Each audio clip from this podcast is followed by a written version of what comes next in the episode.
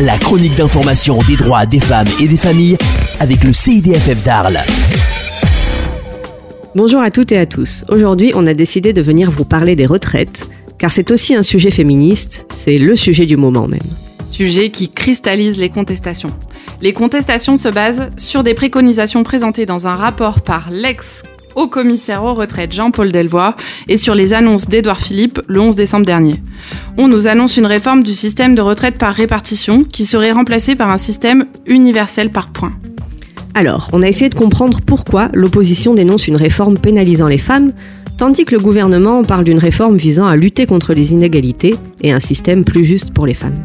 D'abord, il faut rappeler qu'aujourd'hui, l'écart entre les retraites des femmes et des hommes est de 42%. Oui, 42%. C'est-à-dire que les hommes touchent en moyenne plus de 1700 euros par mois, tandis que les femmes touchent à peine plus de 1000 euros en moyenne. Parce que les femmes ont des salaires plus faibles que les hommes, 24% en moyenne, et des carrières davantage hachées, notamment parce que ce sont elles qui assument la grande majorité des congés parentaux et des temps partiels. L'écart entre les pensions des femmes et des hommes reflète simplement l'ensemble des inégalités cumulées dans la carrière, voire les amplifie.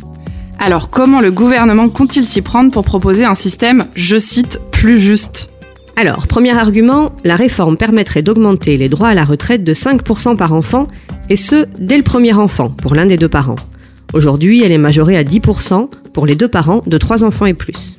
Donc si on calcule, si on a 3 enfants, ça fera 15% pour l'un des deux parents, contre 10% chacun avant. Donc c'est moins intéressant.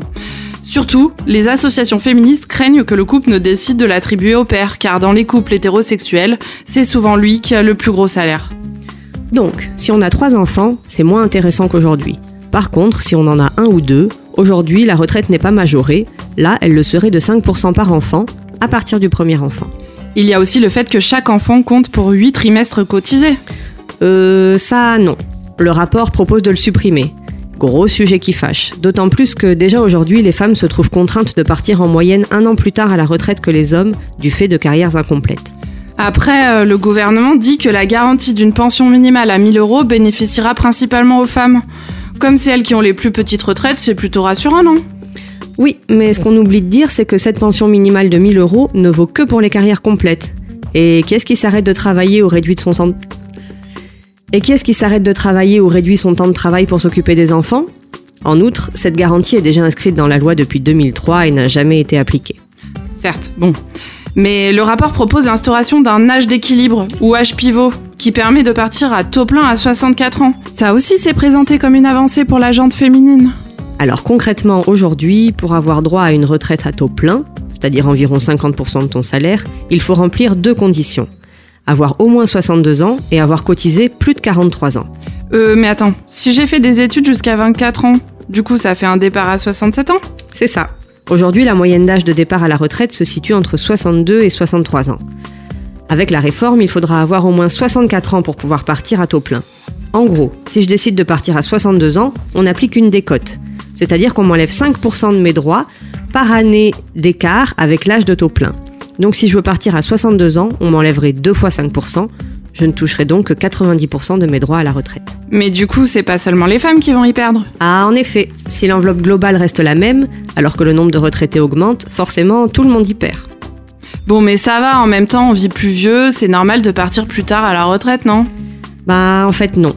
Selon les chiffres de l'INSEE en 2017, l'espérance de vie augmente, mais l'espérance de vie en bonne santé stagne à 64,9 ans pour les femmes et 62,6 ans pour les hommes. Pour résumer, en partant à la retraite à 64 ans, on aura déjà épuisé notre temps de vie en bonne santé.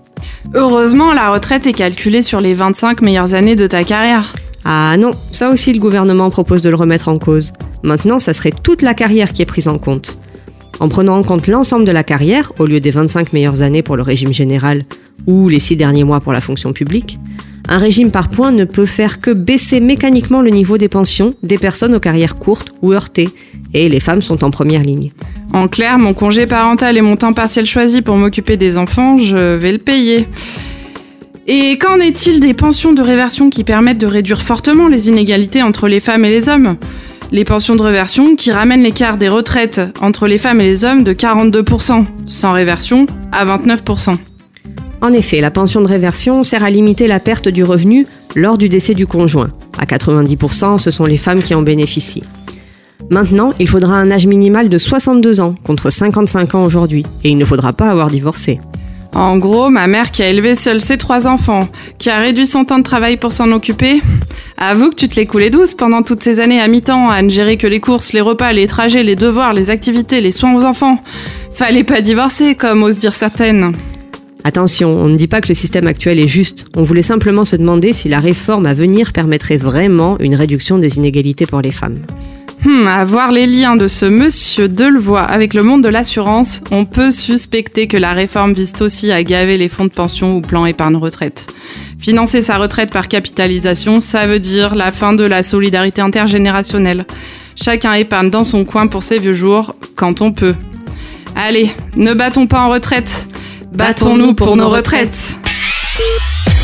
CIDFF d'Arles, Centre d'information des droits des femmes et des familles, 12 boulevard Émile Zola, espace Chavary à Arles. Réécoutez cette chronique en podcast sur le site radio-rpa.fr.